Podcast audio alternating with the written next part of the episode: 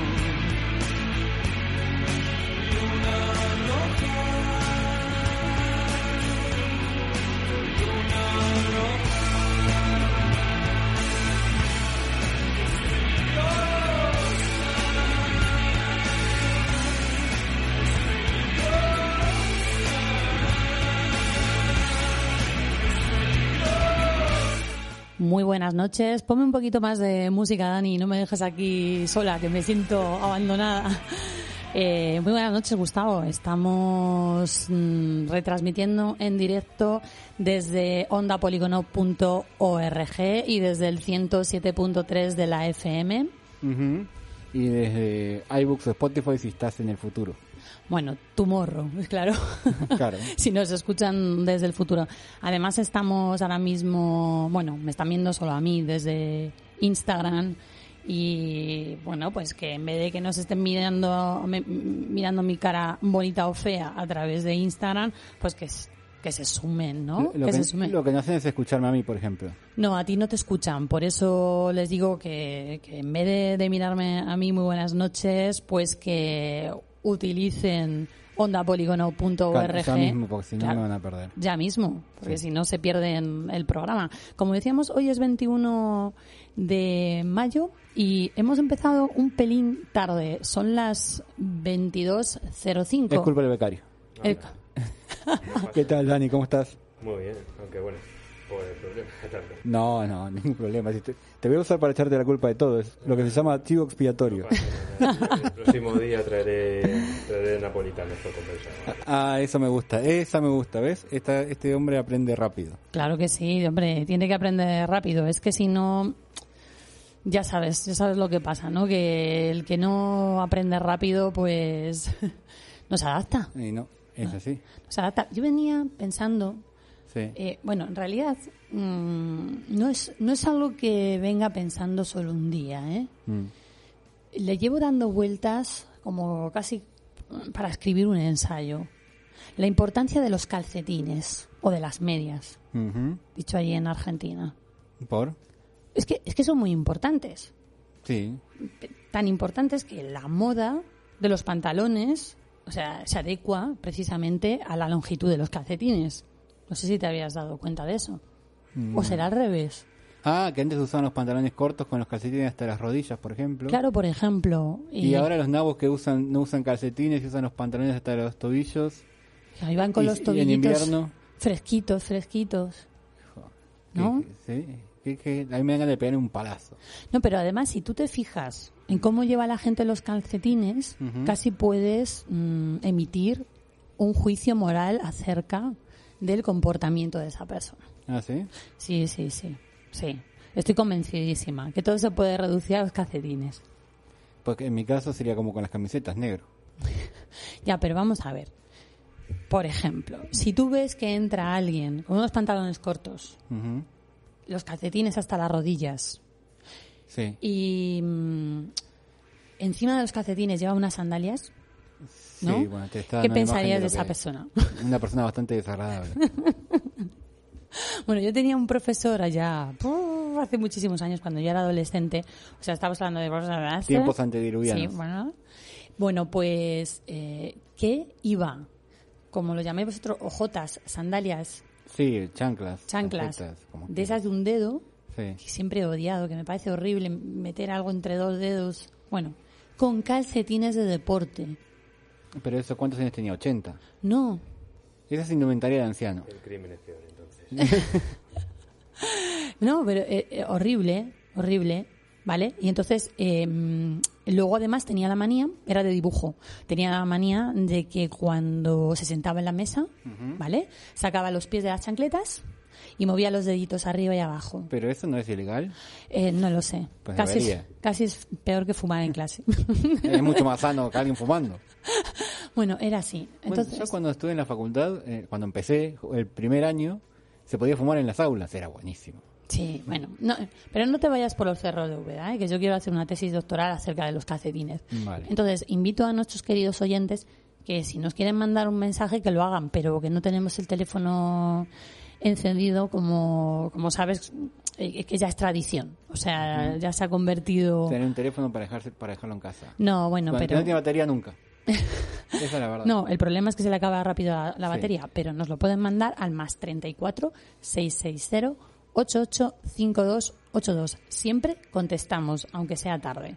Así que hoy empezamos el, el programa. Tenemos a mm, Germán con Viajeros Lunáticos y también tendremos una sección tuya y sorpresita también ahí en medio. Hoy es un programa lleno de sorpresas.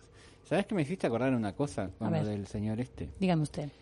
Para los que no lo saben, el sábado estuvimos en la Feria del Libro de Toledo y estábamos en un rincón tal vez alguien no lo sepa, pero cuando se pone un programa de radio, por ejemplo, o un concierto, hay muchos cables. Sí. ¿Vale? Cienes y, cienes. Eh, o sea, estábamos en un sitio donde no había por qué pasar y la gente pasaba igual. Y me acordé porque Rafa y Miguel pusieron unas vallas que había ahí, las pusieron para indicar a la gente que no pase. Y un señor con sus santos... Sí, santa paciencia, digamos. Tranquilo mueve el, el coso, la valla, caminando, pasa por detrás de todos los cables.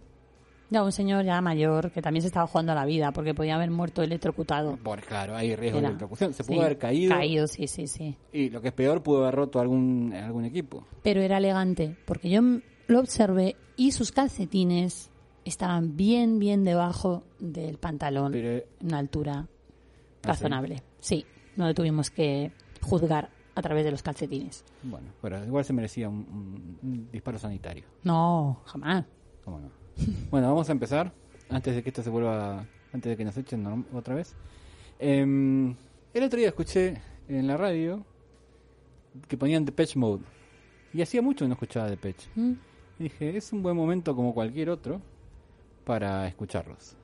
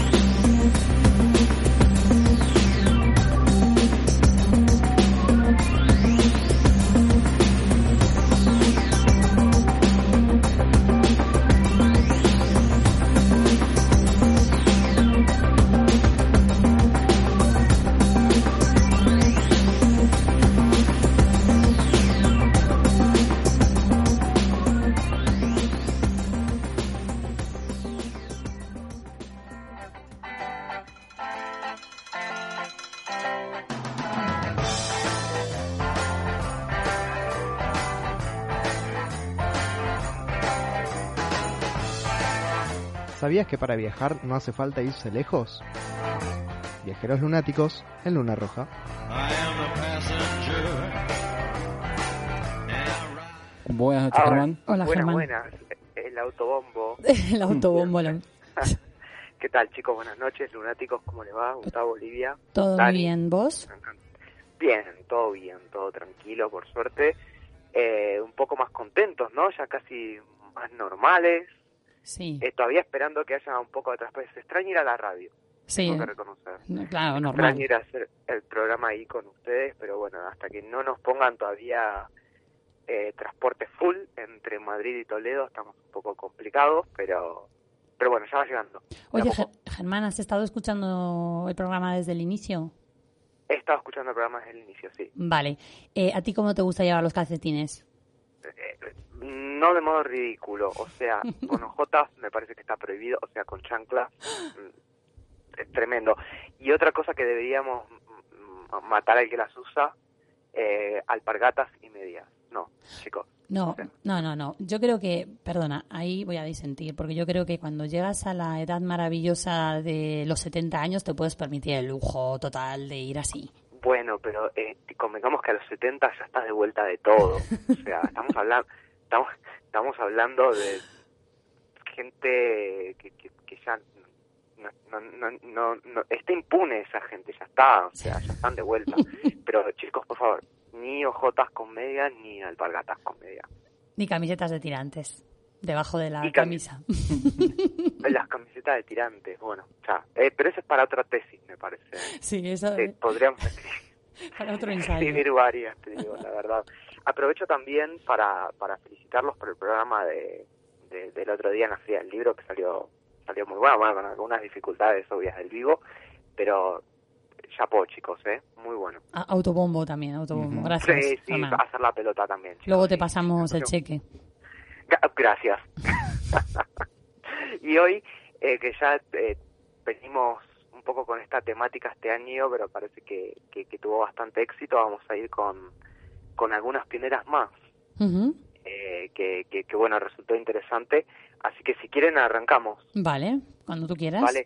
Primero me, me gustaría hacer un previously, por si no escucharon programas anteriores, dentro de estas eh, pioneras que, que, que, han visitado Luna Roja, por ejemplo, Nelly Bly, que eh, asidua eh, amiga. Sí, sí, la, queremos mucho. Sí, la, la estimamos mucho. O Berta Benz, que el último programa bueno. se, llevó, un montón de halagos y algún que otro hate, no quiero decir nada. Eso sí, este quieren ver, leer a nuestros haters, tienen que meterse en Twitter, la red por antonomasia. Hay, para todo, para todo. Eh, pero sí me, me, me gustaría en este previously traer unos detalles a cuento de algunas de estas mujeres. Por ejemplo, en Brooklyn existe un pequeño parque de atracciones que lleva el nombre de Nelly Bly y tiene como tema La Vuelta al Mundo en 80 días. Mm, yo ahí quiero ella, ella, en 1998, fue reconocida en la National Women's Hall of Fame de los Estados Unidos.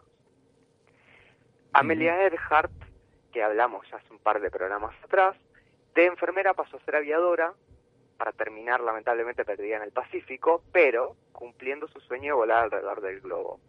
En 2009 se estrenó una película basada en su vida, protagonizada por Hilary Swank en el papel principal. Ah, pues mira, no la conozco yo esa, ¿eh? No la he visto tampoco, chicos, ¿eh? Por eso me, gustó traerlo a ver si, si la vemos y, bueno, vemos qué onda, a ver si está bien. No sé qué tal estará Hilary Swank en ese papel tampoco, pero... Bueno, pero puede estar curiosa la peli, ¿eh? ¿Te acuerdas el nombre de la peli? Eh, Amelia. Amelia. Amelia. Amelia. O como decían en, en, en, Amelia. Amelia. Eso pero es japonés, ¿no? Claro. Claro. Pero bueno, es que siempre me daba risa que diga Ameria. Es que tenemos, sabemos muchos idiomas, Germán, ya lo sabes. Claro, sí. Esto, esto es políglota. Eh, con mejor suerte, Berta, Berta Benz, creo que es nuestra mejor amiga en el mundo. La que más seguidores nos ha conseguido, Berta. Sí. Eh, murió en, en 1944 habiendo visto bastantes avances en el automóvil. Les recordamos que ella fue la primera que lo que probó el modelo de su marido. En 2008, el Berta Benz Memorial Road fue aprobada oficialmente como una ruta para el patrimonio industrial de la humanidad. Sigue el camino que hizo originalmente Berta Benz. Eh, y en 2011 se celebró el primer Berta Benz Challenge, o desafío Berta Benz, en dicha ruta, para automóviles con nuevas tecnologías en desarrollo, le hace híbridos eléctricos o de hidrógenos. Esto, lamentablemente, se los perdió. No sé qué les parece, pero encantador, eh, sobre todo Berta Benz.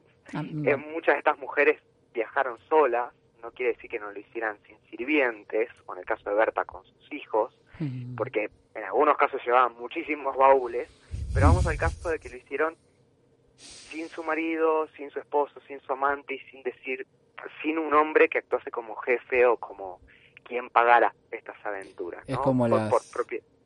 Es que me hiciste acordar con esto viajaron solas, porque no había ningún hombre. Hace, nada, una semana o algo así, ponía, un, un periódico ponía en una noticia, 20 mujeres solas operaron a un tipo, por ejemplo. Bueno, lo que sea. Pero como no había ningún hombre, ponía todas mujeres solas. Ya si son dos, no está sola. Claro, ellas, ellas dirían, ¿qué hago con el bisturí? ¿Qué hago con el bisturí? Año 2021. Bueno, también hay algo curioso que si pones viajes de mujeres así solo, ¿no? sin entrar por ahí en pionera, también está el, el, eh, este nicho de mercado, no lo veo ni bien ni mal, sino que por ahí no es tan así, o no a todas mujeres va a representar, que lo que aparece es un viaje de compra, y esas mujeres no iban de compras, o, tal vez sí, pero no era lo que las motivaba este intrínsecamente, ¿no? O sea, eso también es, es, algo que habría que, que empezar a, a, revisar. ¿Qué daño ha hecho la serie Sexo en Nueva York? Por el amor de Dios. ¿Sabes? Viajar a París para ir de compras. Ya. Ay, ay, bueno. Eh, bueno, vamos con la primera. Gertrude Bell. Ah, eh, de Gertrude Bell dicen las crónicas, dicen nuestros cronistas, que era fabulosamente rica. Cosa que supone siempre una gran ayuda, ¿no? Para lanzarse al mundo, sobre todo en la época. En líneas eh, generales. sí, en líneas generales. Era hija de un magnate inglés del metal y en sus viajes por Oriente Medio, por ejemplo, dice la crónica, nunca abandonó su vajilla de porcelana, su guardarropa ni su bañera portátil.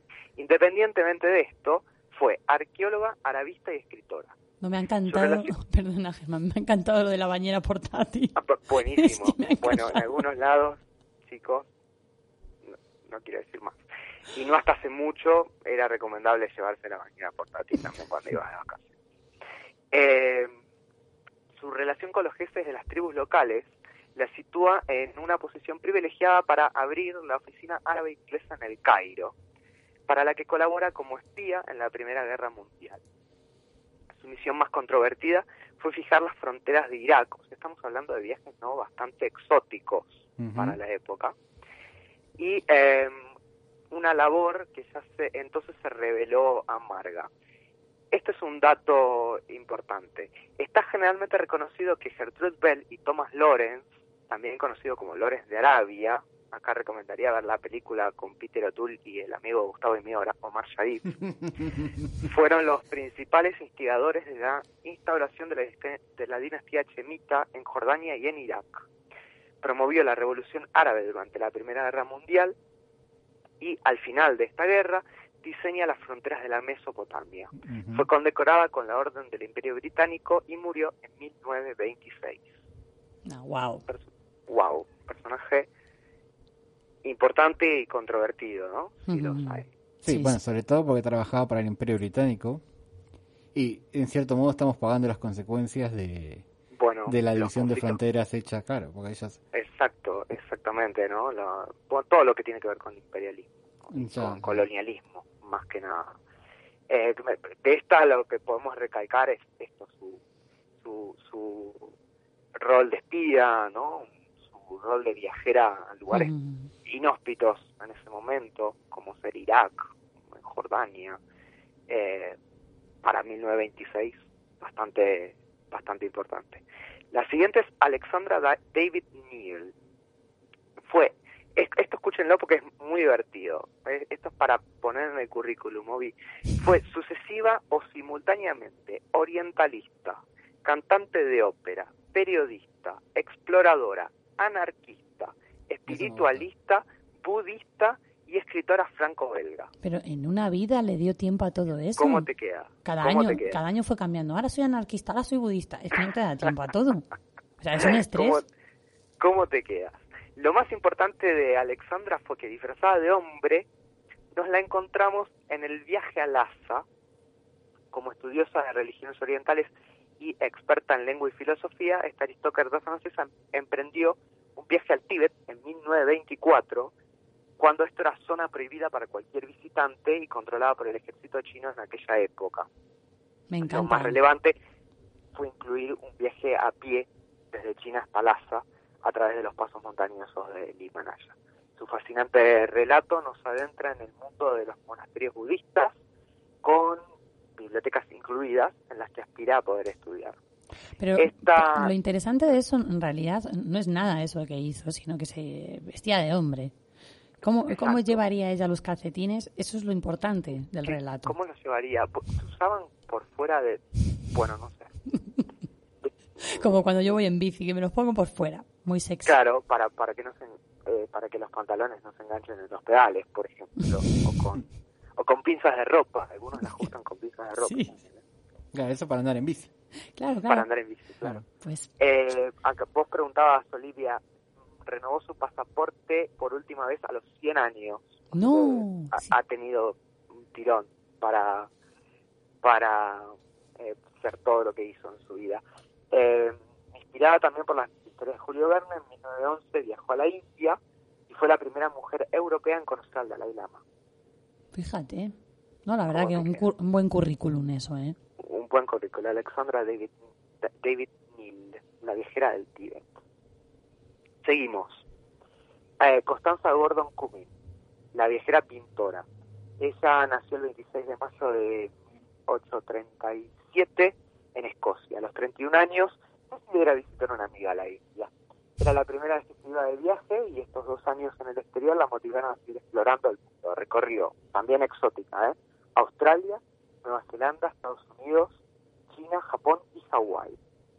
Constance era pintora autodidacta y se dedicó a escribir acerca de sus viajes y a pintar con acuarela los paisajes que veía. Uno de los eh, paisajes más relevantes o que más llamó su atención fue el del Valle del Yosemite en Estados Unidos, cuando llegó en 1878 y escribió, he viajado bastante por el mundo para reconocer cuando soy bendecida por una vista gloriosa. Bueno, pero su vida comparada con nuestra amiga anterior eh, es mediocre. Con Alexandra, mediocre, ¿no? Claro. Sí, porque mm, ir a visitar a una amiga, bueno, hoy cualquiera lo hace, ¿verdad? Claro. Y ser pintora cualquiera lo hace, ya está. También, ¿no? Sobre todo eso, y ser bueno pintando. Yo no paso ahí, la verdad, aunque cualquiera... Vamos con una española, Emilia Serrano de Wilson. Este, no teníamos española. Vamos con una española y luego con una argentina para terminar. Vale. La familia granadina, granadina perdón, de Emilia Serrano de Wilson se había trasladado a París siguiendo a la reina María Cristina durante su exilio. Su círculo, que incluía a la Martín, a, Francisco Martínez de la Rosa y Alejandro Dumas, fomentó su afición por la literatura. Cuando enviudó del barón Wilson sin descendencia, enfocó su atención sobre América. Entonces decidió leer a Colón, divertidísimo leer a Colón. ¿Lo leíste a Colón? Sí. sí. Sí, las cartas de navegación, me tocó hacerlo en la carrera, sí. Ah, muy bueno, Pues me contarás qué tal. Muy buenas para ah. dormir, son excelentes. a, mí, también me tocó leerlas en la carrera, las cartas de navegación. ¿En serio? Sí. Mira. Aquí hay un nivel. ¿Qué nivel? ¿Qué nivel hay? Es así, hijo. Wow. Bueno, leyó también a Bartolomé de las Casas, a Humboldt, y en 1865 decidió emprender un viaje por Cuba y Puerto Rico. Ese sería el germen de América y sus mujeres, una obra que creció a medida que Emilia recorría el continente. En sus páginas relata sus encuentros con políticos y campesinos, pero sobre todo con algunos militantes como Juana Manuela Orriti en Argentina, la peruana Florinda Mato de Turner o Soledad Acosta de Samper en Colombia. Todas mujeres activistas ¿por qué no?, el germen del feminismo que llegaría años más tarde. Ole. Ah. me, ha encantado eso del círculo de Alejandro Dumas, ¿no? bueno, tenía amigos influyentes, ¿no? Sí, sí. No, bueno, pero aparte de sus propios méritos, pero te digo que Alejandro Dumas es un escritor que yo leía mucho cuando era más chica y al que le tengo especial cariño y a los negros, los escritores, ¿no? Como se llaman así, ¿no? Que le escribían las obras. Ahora llamado Ghost Riders. sí, porque pues se llamaban Ghost Rider, perdón, Ghost Rider es el de motociclista, Ghost Rider. El, de Marvel, ¿no? Es claro, me pasa por leer tanto. Sí, sí. No, pero es que cuando la primera vez que escuché que hablaban de negros, digo, pero ¿de qué está hablando esta gente que tenía? Sí, sí los escritores. Claro. Okay. Escritores fantasma o como sí. Perdón, sigamos. Sigamos, la última para cerrar, chicos. Eh, esta creo que es la más interesante porque no, no la conocía. Ada María, Ada María Elflein, en Argentina. eternizó su epopeya por las sendas de la patria, en Argentina, en varias crónicas que publicó en el diario La Prensa de Buenos Aires, donde fue la primera mujer en tener una columna todas las semanas. Elflein nació en 1880, trabajó como periodista y realizó traducciones, pero se la recuerda más por su rol de escritora. Fue precursora e impulsora del turismo aventura, ya que entre 1913 y 1919 recorrió con algunas maestras de escuelas en Argentina varias regiones hasta entonces desconocidas de Argentina para conocer lo que en principio llamaban el turismo por, por la nación, ¿no? Con la convicción de que son paisajes que nadie puede visitar desde las ventanillas del tren ni en los coches del automóvil, para eso el turismo se trataba, y cito textual, de una forma eficientísima de educación física y moral en la que la mujer extiende sus propios horizontes, adquiere conocimientos geográficos valiosos, comprende y se vincula más al alma nacional. No, desde luego en Argentina hay muchos lugares a los que si no te bajas ¿no? del tren eh, o del coche, pues no, no puedes acceder. No puedes acceder. Y para 1913, zonas de, de, reciente constitución nacional, ¿no? Me, imagino Patagonia, lo que en la cabeza, aunque estaba por muchos lados. Y, y sobre todo con maestras de, la escuela sarmientina, que son las que fueron llevando la, la educación en ese momento, me parece eh, pionero y educacional de, de alto rango. La verdad, muy, muy interesante esa plantilla de mujeres pioneras y en especial, bueno, de, tiremos hacia casa, ¿no? De, la española y de la argentina. Y de la argentina, claramente. Hagamos como estas mujeres y volvamos a viajar a partir del lunes, que se abre todo. Sí, sí, sí. Antes que se nos termine el mundo, chicos.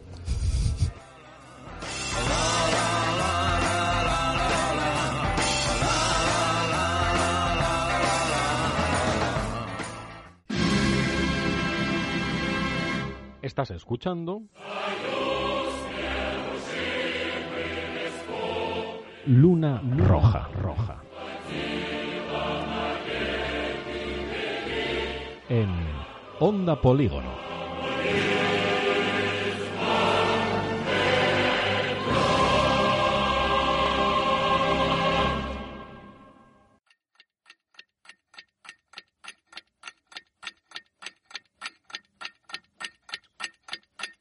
Pretextos.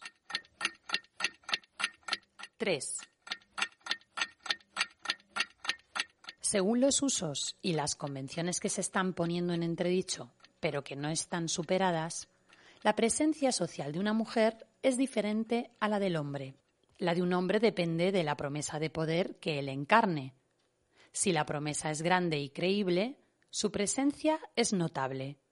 Si es pequeña o increíble, el hombre encuentra que su presencia resulta insignificante. El poder prometido puede ser moral, físico, temperamental, económico, social o sexual, pero su objeto siempre es ajeno al hombre. La presencia de un hombre sugiere lo que él es capaz de hacer para ti o hacerte a ti. Su presencia puede fabricarse, en el sentido de que pretende ser capaz de lo que no es. Pero la pretensión siempre se orienta hacia un poder que ejerce sobre otros.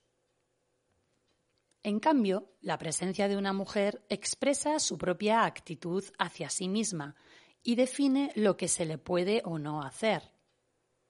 Su presencia se manifiesta en sus gestos, voz, opiniones, expresiones, vestimenta, entorno elegido o gusto. De hecho, no hay nada que ella pueda hacer que no contribuya a su presencia. Para una mujer, la presencia es tan intrínseca a su persona que los hombres tienden a considerarla una emanación casi física, una especie de calor, olor o aura. Haber nacido mujer es nacer para ser mantenida por los hombres dentro de un espacio limitado y previamente asignado. La presencia social de la mujer ha evolucionado como resultado de su ingenio para vivir bajo esa tutela dentro de tan limitado espacio. Pero ello se ha producido a costa de que su ser se haya partido en dos. Una mujer debe contemplarse continuamente, casi siempre va acompañada por la imagen que tiene de sí misma. Cuando atraviesa una estancia o llora por la muerte de su padre, a duras penas puede evitar imaginarse a sí misma caminando o llorando. Desde su más temprana infancia se le ha enseñado y convencido de que debe examinarse en todo momento. Y así llega a considerar que la examinadora y la examinada que hay dentro de ella son dos elementos constituyentes, aunque siempre distintos, de su identidad como mujer.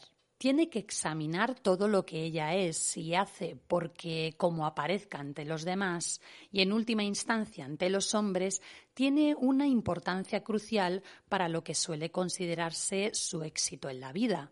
Su sentido de ser ella misma es suplantado por el de ser apreciada por otro como tal. Los hombres examinan a las mujeres antes de tratarlas. En consecuencia, el aspecto que tenga una mujer para un hombre puede determinar cómo la tratará.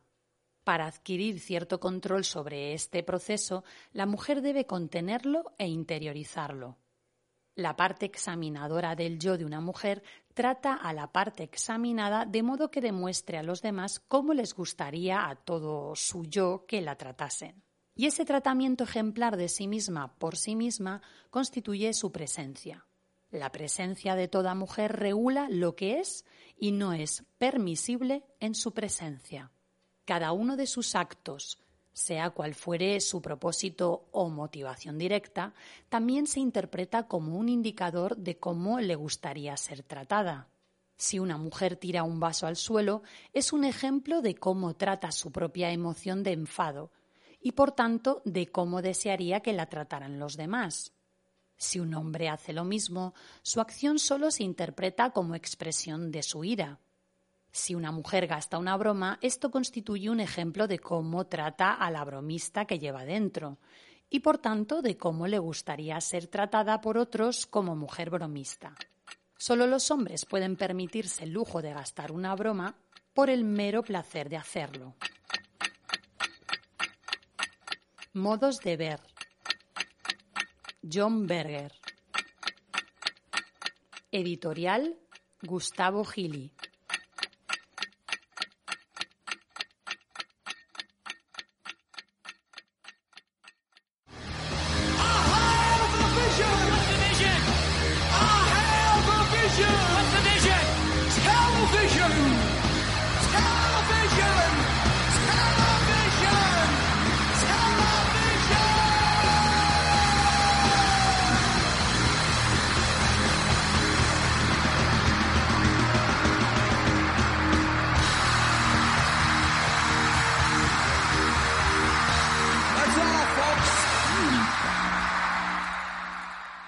Muchas gracias, Bono, otra vez. Qué bueno es Bono. Es la persona más buena del mundo. Es más bueno. Sí, sí. Bueno, es esto de hazte fama y etcétera. Me gusta terminar las frases con etcétera y no, no contarlo. Sí, esto es como, tenías que poner los corchetes. Por ejemplo, el hombre para ser hombre, etcétera. Claro. La mujer para ser mujer. Etcétera. Y así. Eh, ningún hombre se baña dos veces en el mismo río, etcétera. Podríamos hacer así todo el programa. Claro, así todo. No por mucho madrugar, etcétera.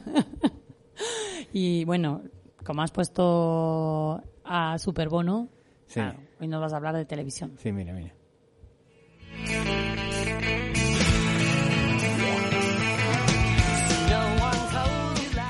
Bueno, a raíz de la discusión del otro día, ¿no? Por lo de el regreso de Friends, yo dije que era la cuarta o quinta serie, mejor serie de los noventas, ¿no? Mejor sitcom de los noventas. Para ti está muy atrás. Para ti... Yo lo he visto, o sea, yo lo he visto, bueno, no a lo mejor de principio a fin, pero sí que he visto mm, bastantes, o sea, bastantes capítulos. ¿Y qué te parece? ¿Te parece que es para...? Me parece muy chula, la verdad. O sea, una serie que no pasaría de, de época para que digas, es que si no eres de los 90 no te va a gustar. Pues me llamo Olivia. Estoy buscando un programa. Bueno, espera, porque lo que, lo que va a pasar hoy te va a gustar. Vale, voy a tener paciencia. Sí, entonces estuve buscando listas de las mejores series y qué sé yo.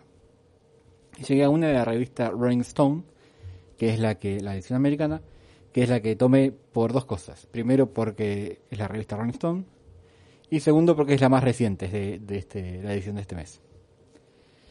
Es una lista de 100. No, obviamente no vamos a hablar de 100, vamos a hablar de 25. Apenas citaré en algunas lo que dice la revista y daré mi visión. Por ejemplo, la número 25 es Atlanta, o como dirían los yankees, Atlanta. ¿Viste que dicen, ¿de dónde eres? Ah, Georgia. No te entiendo qué estás hablando. Nunca hablamos de la sección. bien, hijo de... Nunca hablamos de la sección, hablamos de cualquier cosa. Claro, pero es de la gracia. Está lleno de, de, secciones así, pero hay que ponerle sí, sí, sí. Bueno, déjame que gaste una broma, ¿no? Yo a, a, no la vi. ¿No? No, así que no voy a... ¿La viste, Atlanta? No, no, no, de hecho ni sabía que No la vio nadie. Debe ser el primo de, de, redactor el que la hizo, pues no la vio nadie. Debe ser, pues eso, el sobrino de Francis Ford Coppola, el otro. Claro, el primo de, ¿cómo se llamaba? De Nicolás ah, Cage. Nicolás Cage, sí. Después la 24 es Community. ¿Tampoco la vi? ¿La viste Me, Community? me suena el nombre, pero no, no, la, no la he visto. Eh, según me dijeron, eh, empieza muy bien y después cae, decae muchísimo, así que no pienso ni verla. La 23, que para mí está muy... eh, debería estar muchísimo más alto. Te voy a poner la musiquita a ver si la reconoces. A ver. No, mi favorita.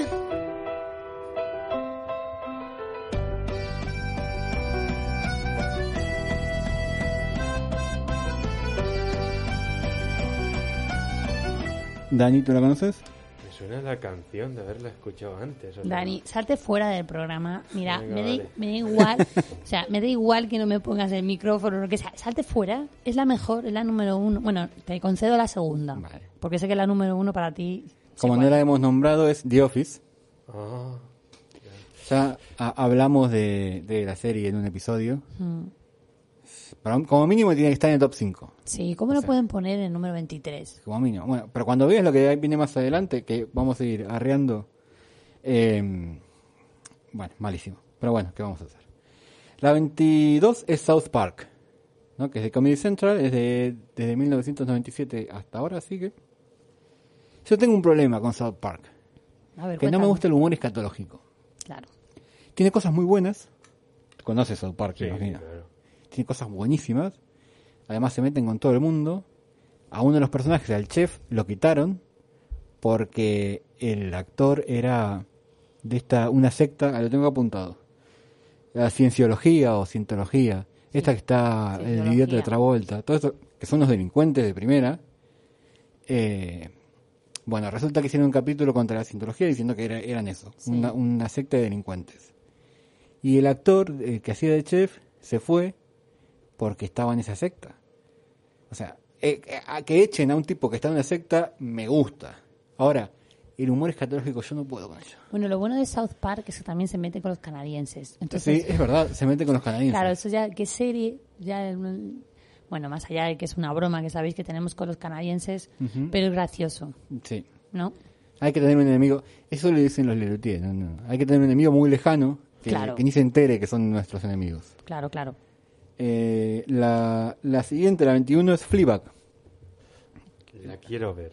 La quiero ver, tiene una pinta buenísima. O sea, la, la actriz me parece muy buena y su personaje más. Exactamente, pues dicen el clavo. A ver, ¿tú qué dices? Mm, no lo sé. Yo creo que, a ver, me gusta, pero creo que es demasiado exagerado todo. O sea, también tengo la sensación de que se nos pone un poco a las mujeres como histéricas.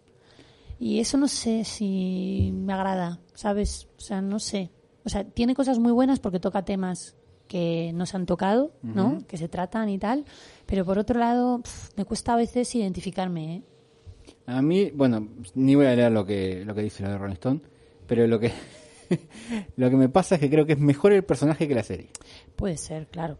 Que esta chica, que no me acuerdo, Phoebe Wa- Es muy buena como actriz. Sí, sí, como actriz, sí, sí. Eh, Fleabag, Fleabag está basado en un, en un show que hizo ella, o sea, de un mm, stand-up. Sí. Unos monólogos. Exactamente. Creo que ese, ese producto debe ser, o sea, es mucho mejor ella y, y el personaje, mucho mejor que lo que después se transforma. Pero no está mal la serie, ¿eh? Claro, quizá en monólogo toda esa exageración se percibe de otra forma. Que en la Tiene- serie mm, mm, parecen a veces, pues esos destellos de histerismo. que- y eso no me gusta. Puede ser, puede ser. Pero bueno, no sabemos si va a haber nueva, nueva temporada. Yo creo que estaría bien una nueva temporada. ¿Cuántos Sí, sí, sí. capítulos tiene o así? Para... Son dos temporadas de ocho capítulos, es muy corta. me, la, me la tengo que ver. O sea, Sí. vi que en un programa la, la actriz decía: Muchos me preguntan que si soy tan excéntrica como, como mi personaje. Y estoy casi a decir que sí. Bueno, entonces me va a empezar a caer bien. Venga. Sí, sí. sí. Vamos con la siguiente, que es la número 20, Bojack Horseman. No la he visto, la del caballo. No. Bueno, ese es un dibujo animado de un caballo depresivo. No la vi, Oh. así que... Vale, sé cuál es, pero no la he visto. Pero bueno, ahí queda. Al que le gusten los caballos, ahí la tiene. La 19 es Roseanne, Roxanne. que es de ABC desde, el 90, desde 1988 al 97.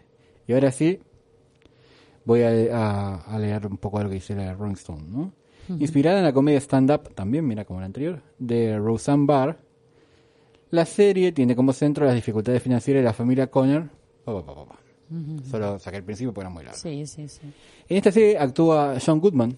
Ah, mira, pues merece la pena solo por John Goodman. Sí, hace de, de marido de Roseanne. Era una serie que sí que me acuerdo, que trataba de una familia trabajadora y qué sé yo. hace relativamente poco hicieron como un revival, no sé, una historia, ¿no? De volver a hacerla. Pero a esta actriz, a Roseanne Barr, la echaron por racista.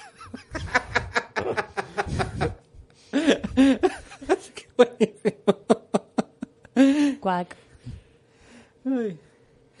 Vamos con la 18. Vamos a hacer rápido. Sí, porque si no. Bueno, la cortamos hoy en la 10 y seguimos en otro programa. Bueno, claro, claro que lo puedes dejar así, sí. Sí, ¿Eh? sí, así continuará. Claro. 30 em, Rock, de la NBC, del 2006 al 2013. Según la revista Rolling Stone, es tal vez la decisión más acertada de, Tina Fey al, contar una versión ficcional de su vida. extrañamente no la vi. Tina Fey, ¿conoces a Tina Fey? Mm, pues deberías conocerla porque es muy buena. Sí. ¿Tú conoces a Tina Fey? Sí, sí, sí, sí. Es actriz, pero sobre todo es escritora, era una de las guionistas de Saturday Night Live. Eso es lo que te iba a decir. Y ha hecho películas con, hombre, y con Michael, ¿no? Con Steve Carell. Con Steve Carell, que no, no sale la de los 40 años. Sí, no. En una que se van de una cita o una movida Sí, eso, bueno, me encanta. O sea, me hacen pasar una vergüenza ajena los dos juntos, que es tremendo. Tina Fey es buenísima. Ella es muy buena, tanto como escritora como como actriz, como humorista. La serie no la vi. Y si según la Rolling Stone es la decisión más acertada de Tina Fey, habrá que verla. Hay que hacerle caso a los amigos Rolling. No sabía que los Rolling Stones tenían una, una revista. Que sí. revista. Cuac. 50 años tiene de Bueno, vale. Pero bueno, sigamos, sigamos. Eh, 17. Taxi. Taxi, sí, es una serie que no tengo la música ni nada. Desde que se emitió desde 1978 hasta el 83. Y la Rolling Stone dice, un versátil grupo de neoyorquinos que trabaja en una empresa de taxis. bla, bla, bla. Ah, bueno, me suena. Sí, porque cuando te diga el, elenco te, lo, te, te vas a dar cuenta. Christopher Lloyd, el que hacía de, del Doc, en Regreso al Futuro. Oye, Doc. Andy Kaufman, que se murió, que era un comediante con una cara muy rara. El idiota de Jim Carrey, que no lo soporto, no lo puedo ver. El sobrevalorado. sobrevalorado. Ah, sobrevaloradísimo. Hizo una película imitando a Andy Kaufman o no sé qué historia. Trabajaba también Danny DeVito. Ah, mira. Y creo que trabajaba Tony Danza o alguna de esa gente que le gustaba a los Yankees. Era eso. Una, yo antes lo. En un momento lo veía porque lo ponían antes de Seinfeld. Y de las repeticiones de Seinfeld. Y entonces lo veía veía al final para empezar Seinfeld desde el principio. Porque no te puedes perder el primer segundo de Seinfeld. Un segundo, vamos. Eh, la 16 también es muy buena. The Cosby Show. No se emitió por la NBC desde 1984 hasta 1992. En la número 16, ¿en serio? O sea, está antes. No, no, espera, espera, espera, espera, espera, que te voy, a, te voy a decir el texto. No lo leí el texto, porque cuando vi el Cosby Show, canceladísimo por violador. O sea, hay gente que hay que sacarla de las listas. Claro, pero vamos a ver, lo están poniendo delante de The Office. Venga ya. Sí. No es posible eso. ¿Tú conoces a The Cosby Show, Dani? No, eres muy joven. ¿Ah, Bill Cosby lo conoces? Bill Cosby, el actor Bill ah, Cosby. Vale. Cancelado, ya no decimos Está totalmente cancelado por eh, violador. Así que ya fue. La 15 es Arrested Development de Fox. Lo metieron en Fox desde 2003 al 2006 y Netflix la retomó del 2013 al 2019. Es una de estas series que Netflix cuando se puso a reflotar series, ¿te acuerdas? Sí. Según la revista Rolling Stone, eh, ninguna serie ha hecho mejores gags sobre la era Bush, en la era Bush, perdón, sobre las inseguridades, estupidez y los fallos de las familias ricas. La serie trataba de un padre de familia que estaba en, la cárcel por estafador, que era una familia rica, qué sé yo, no sé qué historia. La daban en Fox, la daban antes o después de Los Simpsons, no lo sé. Tengo un problema que se repite mucho, que es no soporto al actor principal. Hay gente que la veo no sé ni cómo se llama, no la conozco, no la vi nunca en mi vida, o sea, ellos no saben de mi existencia, pero los veo y me genera rechazo. Y uno de los que me genera rechazo es el actor principal de esta serie que ni siquiera apunté.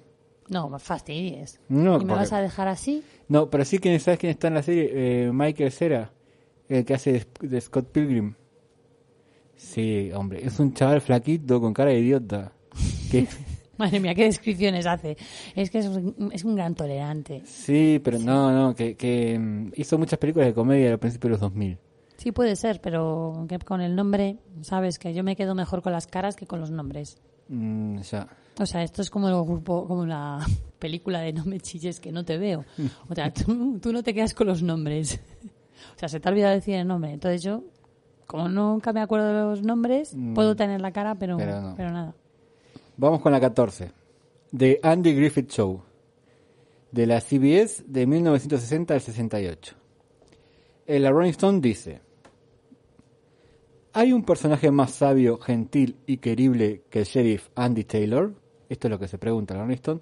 La verdad es que no lo sé porque no vi la serie y no me interesa. ¿Conoces esta serie? No. No la conoce ni, ni Andy este. Lo conocen en El su sheriff casa. Andy Taylor. la ponen 14 y The Office estaba eh, más arriba. No, no sé, no sé. Malísimo, o sea. Canceladísima la No, Rolling pero esto, Stone. la Rolling Stone suelen hacer estas cosas, hacen listas, pero siempre ponen mucho cos- muchas cosas de los 60 y 70. En el rock es comprensible, sobre todo en los 60, bueno, en los 70 también, pero en la televisión, pero es que les gusta. Pero vamos con. Ah, ahí está, la 13. Esta me encanta. No la serie, ¿eh? Vamos que nos llegamos, ¿eh? Por eso. Vamos a llegar hasta el 10. Otro día seguimos. O sea, hasta el 11. El 10 otro día, claro. Sí, claro, del 1 al 10. Eh, la 13 es Fraser, que se dio en la NBC desde 1993 hasta el 2004. ¿Conoce la serie Fraser? Fraser, eh, La da- La del psiquiatra. Sí, a ver, sé que eh, conozco al actor de, de doblaje que le pone la voz en castellano, que es muy bueno, que también dobla en Los Simpson, pero me lo han recomendado simplemente por eso. Vale, mira, mira qué dato, ¿eh? Eh, Según Rolling Stone, es el mejor spin-off de la historia. Eh, salió de la serie Cheers. El personaje principal es eh, el psiquiatra Fraser Grammer, que está con su familia. ¿Qué pasa? Desde luego, vamos a ver. Fraser está mucho mejor que Cheers. Mm. Cheers es la cosa más aburrida y mema. O sea, Cheers es tremendo. tú antes has hablado de un actor que no soporta. Sí. Yo a Ted Danson no lo soporto. Sale en una serie, una película, y es que me da igual. Pueden salir todos mis actores favoritos. Pero tengo también mis prejuicios. Tengo derecho a tener mis prejuicios. Claro que sí, claro que sí. Bueno, a mí me pasa con el actor de Fraser, que lo tengo aquí escrito, se llama Kesley Grammer. Mira, voy a hacer una cosa que no tiene absolutamente nada que ver con lo que es radio, pero como aquí está Dani, le voy a mostrar una foto y quien no tenga una foto de Fraser, que busque en Google Fraser. Por el amor de Dios, haga esto, escriba Fraser, Fraser en Google, porque esto hay que verlo. eh, esta- eh, para esto la radio no sirve. Pone imágenes y le va a salir una foto del protagonista. Vale, este es el protagonista, ¿ves? Sí, sí. Muy bien. Todos tenéis delante, ¿no? Ahora mismo estáis googleando o El mochileando. personaje de Fraser, que es un señor ya que se está quedando calvo y está complicadísimo. El personaje tenía 27 años. Mano. Este tipo tiene 50. Ve- 20 o sea, el, el actor- el personaje tiene 27. El personaje tiene 27, pero el actor 29. No. Estaba hecho. O sea, es que Vamos a ver. Es- ¿Cuántos años tiene este hombre? Dani? Es que es menos creíble que cuando te ponen en las Mira. series de adolescentes a uno que dice, no, De tengo 30 16 años y está mamadísimo, Sí. está súper fuerte y son súper guapos, pues Sí. no, no pega. Pero vamos a ver, critican. Ahora voy a romper una lanza a favor de Friends. Critican a los de Friends porque se pueden hacer un, eh, un episodio de rejunte y están mayores. A ver, ¿cómo no van a estar mayores? Tienen 60 años. Lo que no es normal. A ver, Fraser, ¿qué vida oscura has tenido para tener Para, para con a los 27 años. A los 29 años eso está 29 tan años está peor que mi padre. Claro. A ver, yo estaba bastante complicado. Yo me quedé calvo muy joven, ¿no? Entonces siempre sumé años. Pero a los 29 años podía pare- parecer como mucho de 32, 33. Ahora este hombre parece de 45 mínimo. Mínimo. Vamos a la siguiente que ya nos corre el reloj. Sí, sí, por eso hay 57. Mira, y voy a poner la musiquita porque es muy buena, escucha, ¿eh?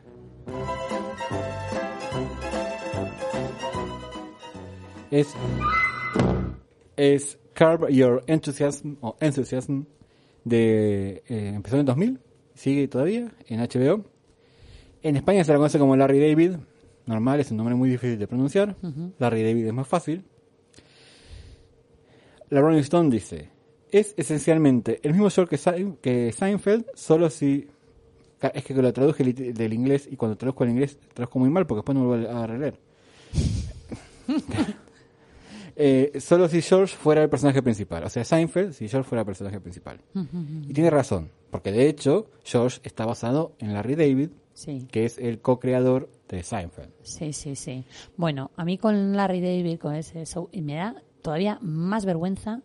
Eso es exactamente lo que puse. ¿La viste Larry David?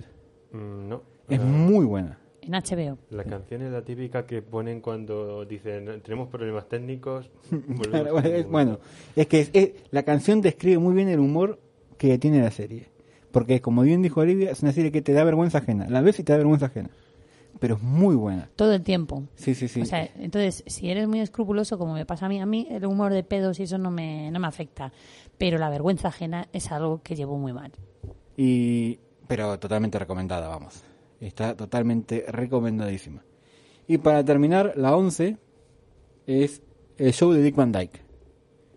Del, de, 61 al 66. ¿Qué voy a decir de show de Dick Van Dyke? Nada, ¿qué es el show de Dick Van Dyke? No sé, que bueno, que es un clásico de esos años, pero ahora mismo... Pero es eso, es una serie que fue en su momento un superclásico. Dick Van Dyke quedó para la, la memoria colectiva del pueblo norteamericano para siempre eh, todos los actores y qué sé yo lo admiran, así que todo bien con Dick Van Dyke, pero eh, otra vez seguimos desde el 10 en adelante. ¿Tienes dudas, quejas u opiniones? Mándanos un WhatsApp o Telegram al más 34 660 88 52 82. No nos ames.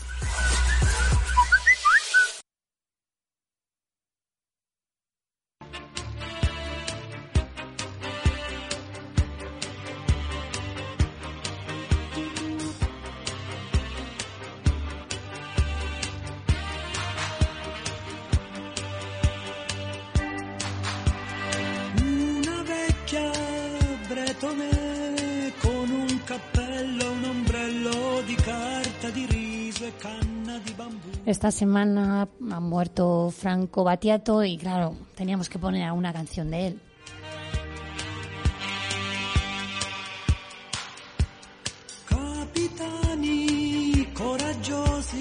Si te digo que es la primera vez en mi vida que escucho a Franco Battiato, ¿me crees? Es la nariz más sexy italiana. Mm.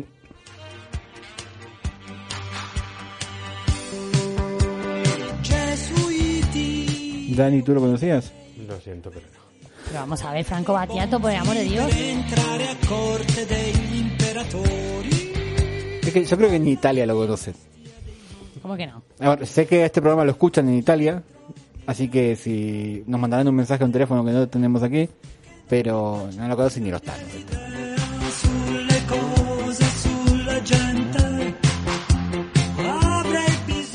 Su perfil recorta la luna cuando sale en el horizonte.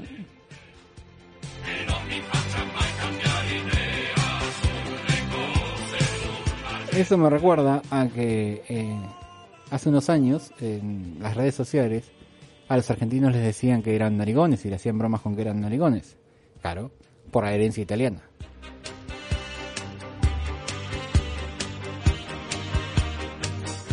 Esta semana también, por desgracia, ha muerto Francisco Brines, eh, poeta muy importante aquí en España, ¿no? Y bueno, también internacionalmente y recientemente le dieron el premio Cervantes.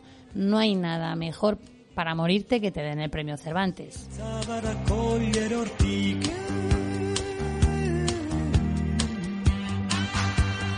De hecho, yo creo que fue el, propio Adolfo Bioy Casares el que cuando le iban a dar el premio Cervantes dijo, bueno, ya estoy... Sí, ya estoy suficientemente viejo para recibir el premio Cervantes. Claro, eso da un yuyu tremendo.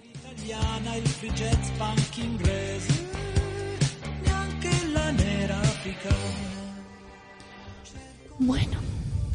Bueno, vamos a saludar porque ahí está Dani y lo saludamos Sí, Dani. Muchas gracias por estar aquí. Muchas gracias. Gracias por estar en el programa y también le mandamos un saludo a una de nuestras oyentes que nos ha mandado una foto de sus calcetines. La subiremos a las redes, así que esperemos que no tengan tomateras.